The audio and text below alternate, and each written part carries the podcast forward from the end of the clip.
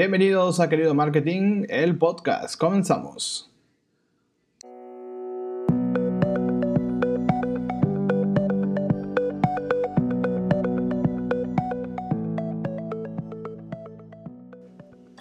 Hola, hola a todos y bienvenidos a un nuevo capítulo de Querido Marketing, el podcast donde hablamos de marketing digital, redes sociales, branding, ventas y claro, negocios. Mi nombre mi nombre es Luis Castellanos y me da mucho gusto de nueva cuenta que estén aquí conmigo. Así que prepárate porque tenemos un tema muy interesante para estos tiempos que estamos viviendo.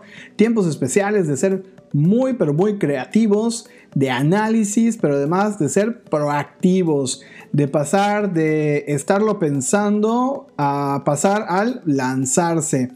Así que en este capítulo 4 vamos a platicar de un tema que estoy seguro que te va a interesar mucho y es sobre diseñar o adaptar mis productos o servicios a esta nueva normalidad. Así como lo escuchas, hoy vamos a tratar este tema muy interesante y que en lo particular he estado trabajando con varios clientes, se dio y se sigue dando de cómo adaptar estos productos que tenemos el día de hoy, nuestros servicios a esta nueva normalidad que si bien, aunque no estamos al 100% en las actividades que teníamos anteriormente, que si la reunión, que si la salida al cine, que si irnos de vacaciones, bueno, pues ahora todo se ha obligado a digitalizarse y si no es todo, casi todo. Así que creo que es importante que hagamos este análisis de tus productos o servicios, pues para que puedas continuar vendiendo, prospectando en estos nuevos tiempos y no quedarte atorado, ya que en lo particular he visto muchas empresas que siguen esperando que suceda un milagro y bueno, pues eh, realmente eso no va a suceder no quieren arrastrar el lápiz y señores, el mundo así no funciona. Lo siento, tenemos que analizar y adaptarnos o morir. Seguramente que esta frase ya la habías escuchado. Pero bueno, antes de comenzar, quiero agradecer a todas las personas que se toman un ratito de su tiempo para escucharnos. Muchas gracias de verdad a todos ustedes desde donde nos escuchen. Si en la casa, el trabajo, el coche. Y bueno, hablando de análisis, las métricas, las métricas que nos arrojan el podcast es que nos están escuchando de México, Estados Unidos e Irlanda. ¿Qué tal con Irlanda? Seguramente alguna comunidad latina. Así que bueno, se los agradezco muchísimo que se tomen este momento y les mando la mejor de mis vibras. Y bien, pues vamos a comenzar, señores, señores. Esto es querido marketing. Comenzamos.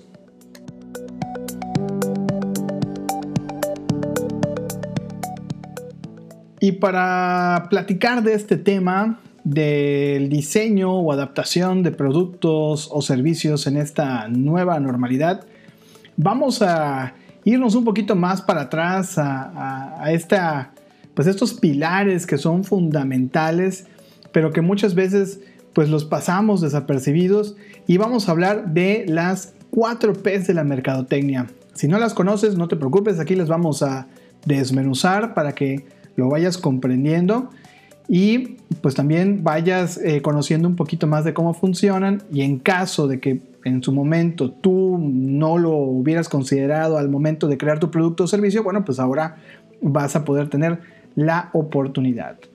Y vamos a irnos un poquito a los orígenes del marketing 1.0, donde el foco estaba concentrado totalmente en el producto. Y cuando digo producto, me refiero a una hamburguesa, un pastel, a un servicio en específico, bueno, todo aquello que podamos comercializar. El marketing 1.0 se enfocaba en la creación y el desarrollo de productos funcionales y en masa que obedeciera a la teoría de la oferta y la demanda. Y vamos a dejarlo hasta ahí, sin entrar en tanto detalle.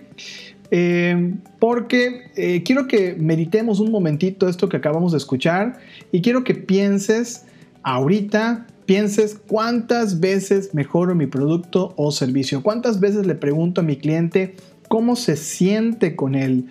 Bueno, en primera, ¿alguna vez te has tomado la molestia de hacerlo?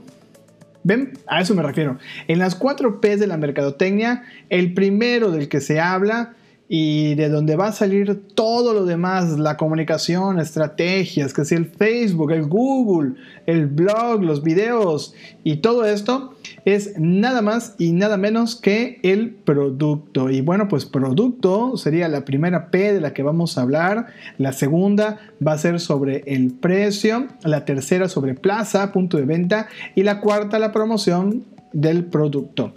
Y bueno, hablando del producto, eh, las preguntas que nos, que nos debemos de hacer es ¿qué es lo que quiero vender?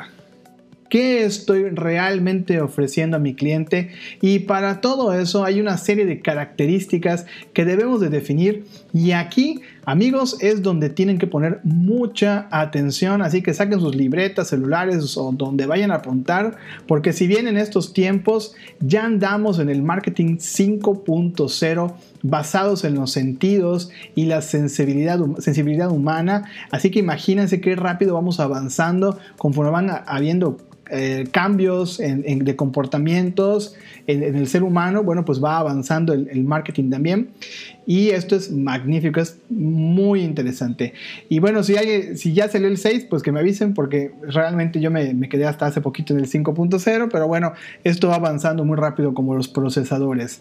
Y bueno, Pongan atención, características de mi producto, ¿ok? Concepto, tiene que tener uno. Segundo, qué funciones debe cumplir. Tercero, cómo es físicamente y con qué se parece. Cuarto, cómo el cliente puede utilizarlo. Y quinto, cuál es su nombre. Importantísimo el nombre del producto. Y el producto pues es a todo aquello que se ve de la empresa, todo lo demás es importante, pero el producto es lo que determina el éxito o el fracaso del negocio. Y cuando hablo de producto, me gusta mencionar a Steve Jobs. No por por lo que dicen de él o del libro o de las películas, digo, es muy respetable todo lo que hizo, pero la verdad es que sus productos marcaron a una generación, pues como fue el iPhone. Y siempre me pregunto, eh, ¿qué hubiese pasado si la gente de Apple no hubiera considerado todo esto? ¿Dónde estarían en este momento? Y es que debemos de comprender que muchas veces hasta los mismos mercadólogos, por la desesperación, nos brincamos varios pasos para llegar de una manera más corta, muchas veces presionado por los clientes que ya quieren ver resultados. Eh, no les estoy echando la culpa a los clientes, pero muchas veces es una combinación de ambas partes. Pero realmente tenemos que considerar todo esto para lanzar nuestros productos y aquí es donde vienen estas incógnitas y estas incógnitas hoy por hoy. ¿Cómo mi producto ayuda a las personas en esta nueva normalidad? ¿Mi producto o servicio puede continuar de la misma manera? ¿Es necesario hacer un cambio? ¿Es necesario crear un nuevo producto?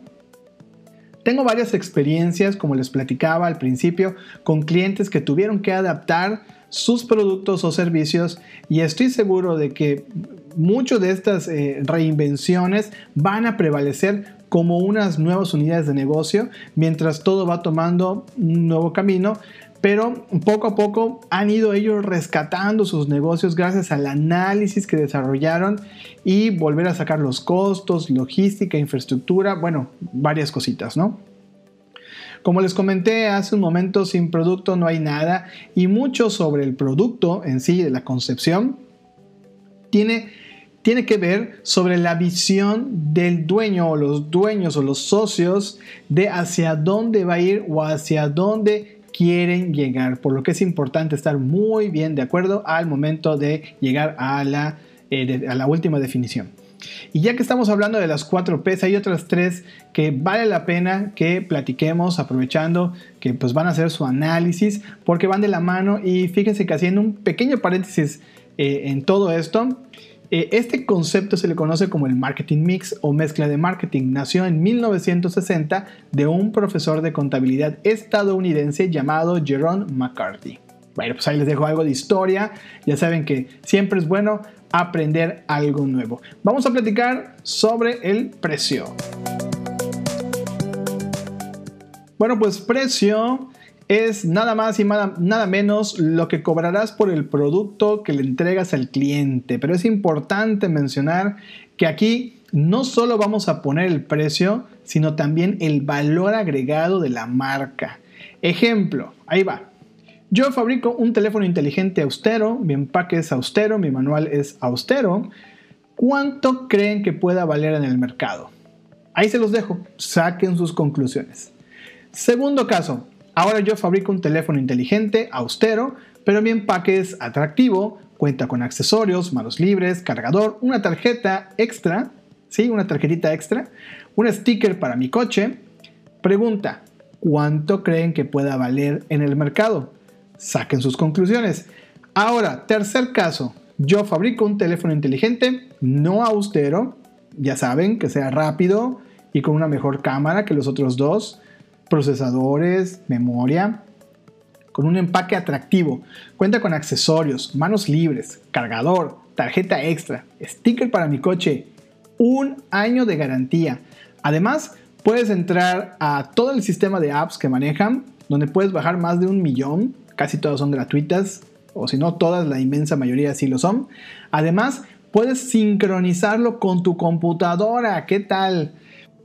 También puede conectarse a una red en el hogar con otro producto que tenemos. Además tiene identificador de huellas, reconocimiento facial, sistema de seguridad para tus tarjetas de crédito y con esto pues puedes comprar seguro en línea. Ah, otra cosa, también por las noches reduce la intensidad de la luz para que no lastime tus ojos. Por cierto, te dije que se sincroniza con un reloj que tenemos super cool. Y otra cosa más, el diseño del smartphone es minimalista, cero botones. Pregunta, ¿cuánto creen que pueda valer en el mercado? ¿Cuánto creen que tenga que invertir para lograr todas las promesas que hace el teléfono? Saquen sus conclusiones. Y digo, saquen porque seguramente ya lograron ver la diferencia y es por eso que el precio sí es importante cuando tengo un producto bien pensado. Y en ocasiones no es vender barato, sino saber venderle al mercado lo que está dispuesto a comprar. Por cierto, em, del teléfono que estábamos hablando aún no nos patrocina, pero bueno, algún día haremos alguna propuesta y a ver qué, a ver qué sucede. Pero bueno, continuamos. Eh, creo que ya con todo esto que estamos hablando, te doy dejando varias ideas para adaptar tu producto o servicio, pero ahora vamos a hablar de otra P que es muy importante y es de plaza o punto de venta. Muy bien, pues vamos a hablar de plazo punto de venta y bueno, para todo esto, colocar tu producto en los canales correctos te ayudará muchísimo para llegar a tus clientes para quienes diseñaste el producto. Si yo diseñé un producto o servicio para salones de belleza y lo pongo, eh, un ejemplo, en una revista que habla del campo agrícola, seguramente mm, mm, no creo que tenga el mismo impacto cuando lo coloque en alguna revista que esté especializada. Sí, sí se siguen haciendo las revistas y, por si te lo estabas preguntando. O que yo, que yo coloque mi negocio en algún portal de moda o nacional, en el caso de que tenga yo franquicias. Ahí sí va a tener, pues obviamente, el alcance para, para el tipo de personas para quien yo diseñé el producto. Es fundamental saber dónde vive tu público y dónde ellos consumen tu producto. Por ejemplo, si tu producto lo tienes que poner en el súper, pues obviamente tienes que planear todas las características para el supermercado. ¿Lo vas a colocar en un sitio online? Bueno, pues también tienes que pensar en esto. O se vende a mayoreo, pues bueno, también tendrías que pensar en todo esto, ¿ok? Recuerda que la planeación y la cuantificación de todo lo que vas a necesitar para cada uno de estos canales es de suma, de suma relevancia. ¿ok? Cosa que veremos un poquito más adelante, el tema de la promoción. La logística también es importante. En este punto, cuando tú eres el fabricante, conocer tus tiempos de producción y entrega le dará certeza a quien venda tu producto que a su vez lo tendrá en tiempo en forma según tus tiempos, ojo, eso es muy importante. Eh, y acá hay algo muy importante también que hay que considerar, que es qué pasaría si alguien lo hace más veloz que tú. Probablemente podamos perder ahí un poco de ventas, pero bueno, te recomiendo siempre tener un diferenciador para este tipo de cosas. Pero por ejemplo, ¿cómo puedo saber todo esto? Esto lo puedes saber con un FODA. que aunque ahorita no es un tema para este podcast, seguramente lo, lo hablaré en otro, y sin embargo, me parece que en el capítulo 1 hablábamos de la planeación, así que te invito a que visites el capítulo 1 del podcast. En el análisis del producto podemos anticiparnos a este y otros detalles que nos ayudarán a reforzar nuestro producto.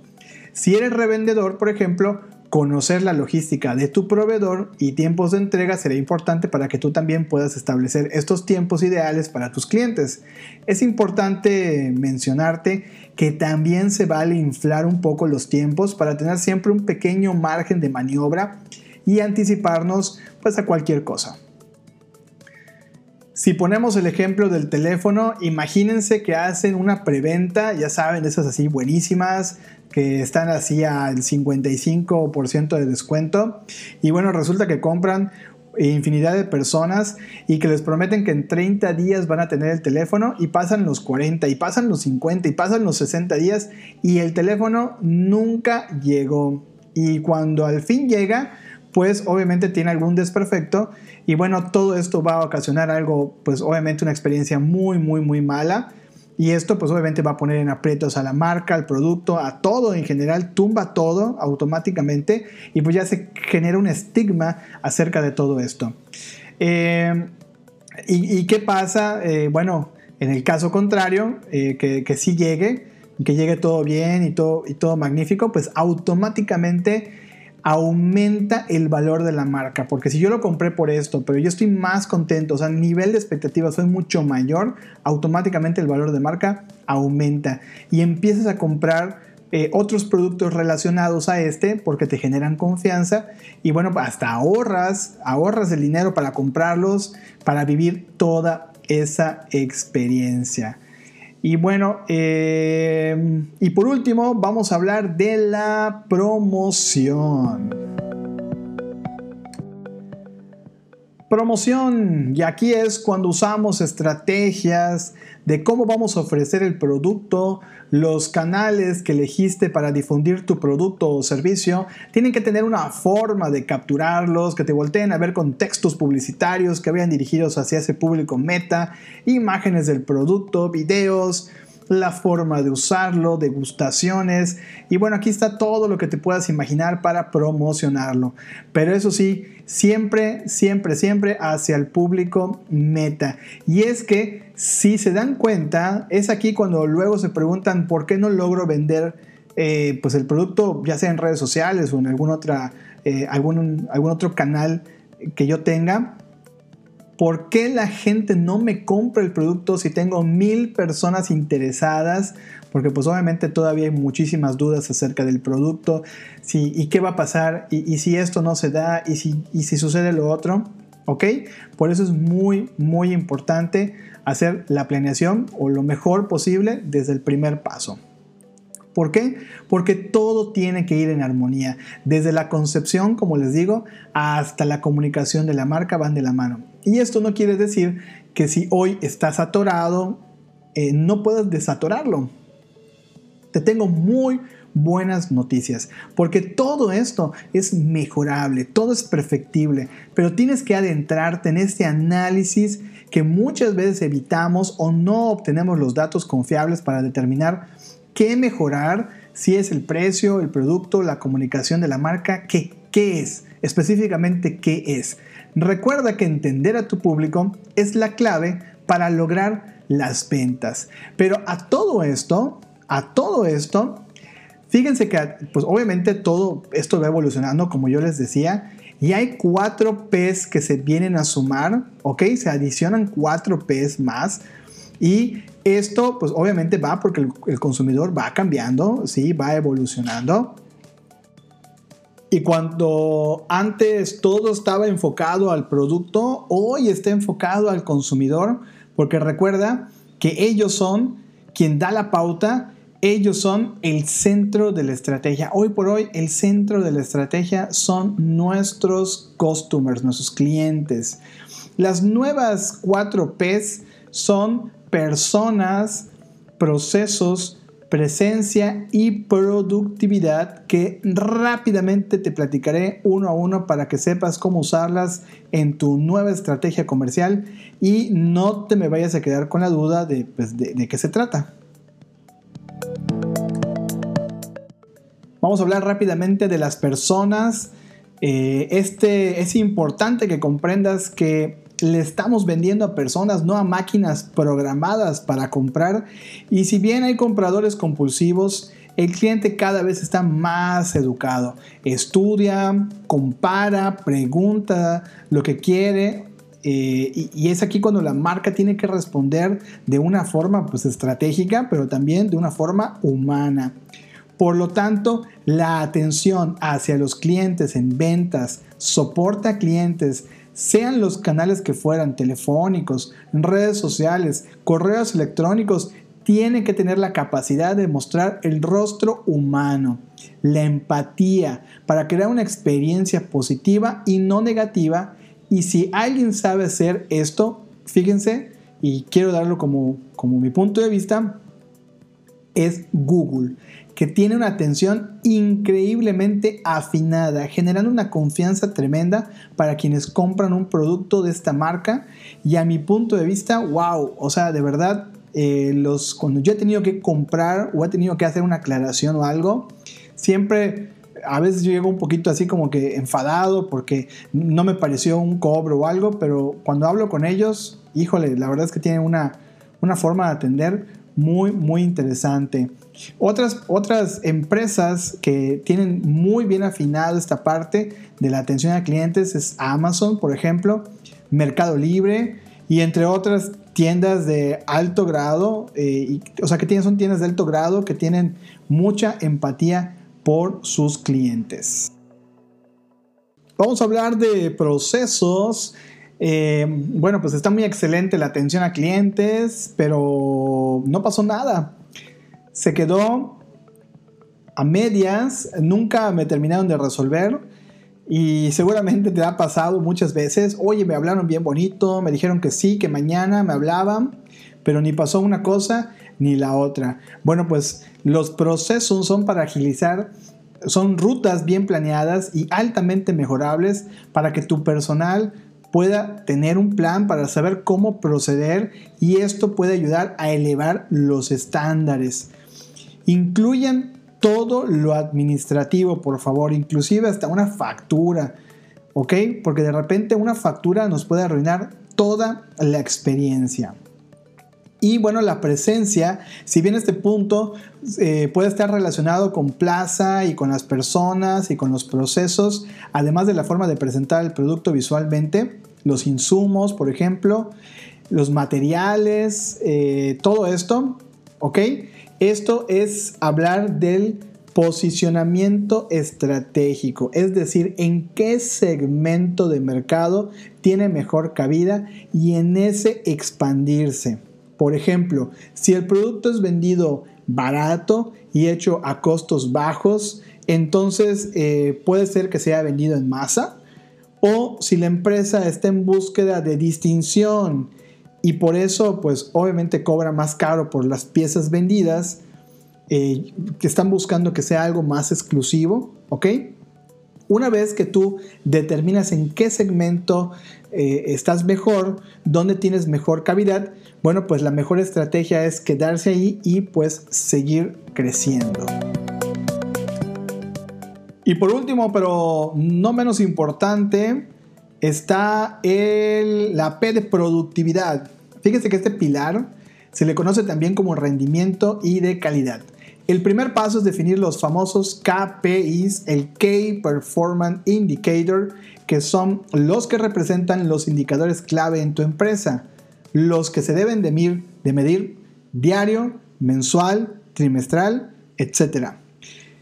Fíjense que definir estos indicadores y perseguirlos todos los días en la empresa es de alta importancia, ya que es la única manera de saber si estamos cumpliendo con los objetivos establecidos y saber cómo nos va con los otros siete pilares que ya te he platicado.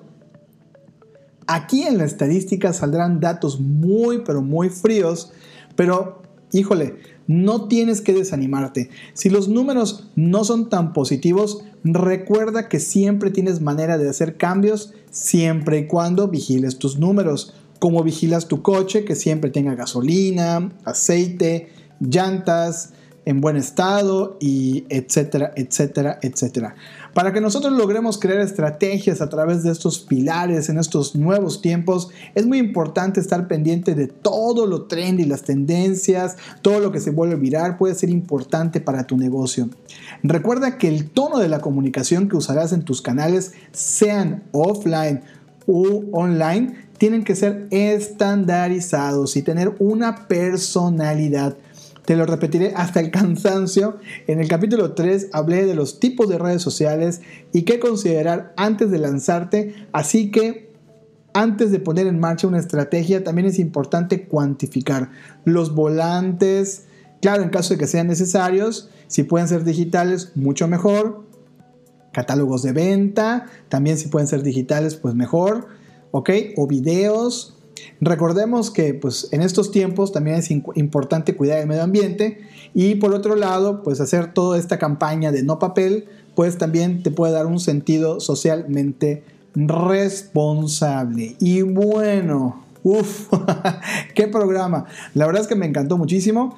Me encantó mucho, mucho, mucho prepararlo, eh, pues obviamente bajar todas las experiencias que yo también he tenido y bueno, producir todo esto para ustedes la verdad que me fascinó. Y bueno, pues espero que todo lo que escuchaste el día de hoy haya sido de, tu, de todo tu interés y que lo puedas aplicar a la brevedad en tu negocio. Recuerda que analizando tomaremos las mejores decisiones. Y por otro lado, si quieres seguir, eh, sugerir algún tema, eh, puedes escribirnos al correo hola arroba y con gusto leeré todos sus mensajes y claro contestarlos. También te recuerdo que puedes visitar nuestras redes sociales en Facebook como Querido Marketing, en Instagram como Querido Marketing también. Ya tenemos un canal de YouTube, vamos a empezar a subir algunos videos, también estamos como Querido Marketing. Eh, underdogbrands.mx, también nuestro Facebook e Instagram, nuestra casa de diseño, así que dense una vueltecita por allá. Y próximamente haremos nuestro lanzamiento de nuestro nuevo sitio web queridomarketing.com que tendrá mucho contenido como este en formato blog video y claro, nuestro podcast que no puede faltar. Amigos, fue un placer compartir este tiempo con ustedes. Recuerden, recuerden que mi nombre es Luis Castellanos, este fue Querido Marketing el podcast. Nos vemos en la siguiente conexión.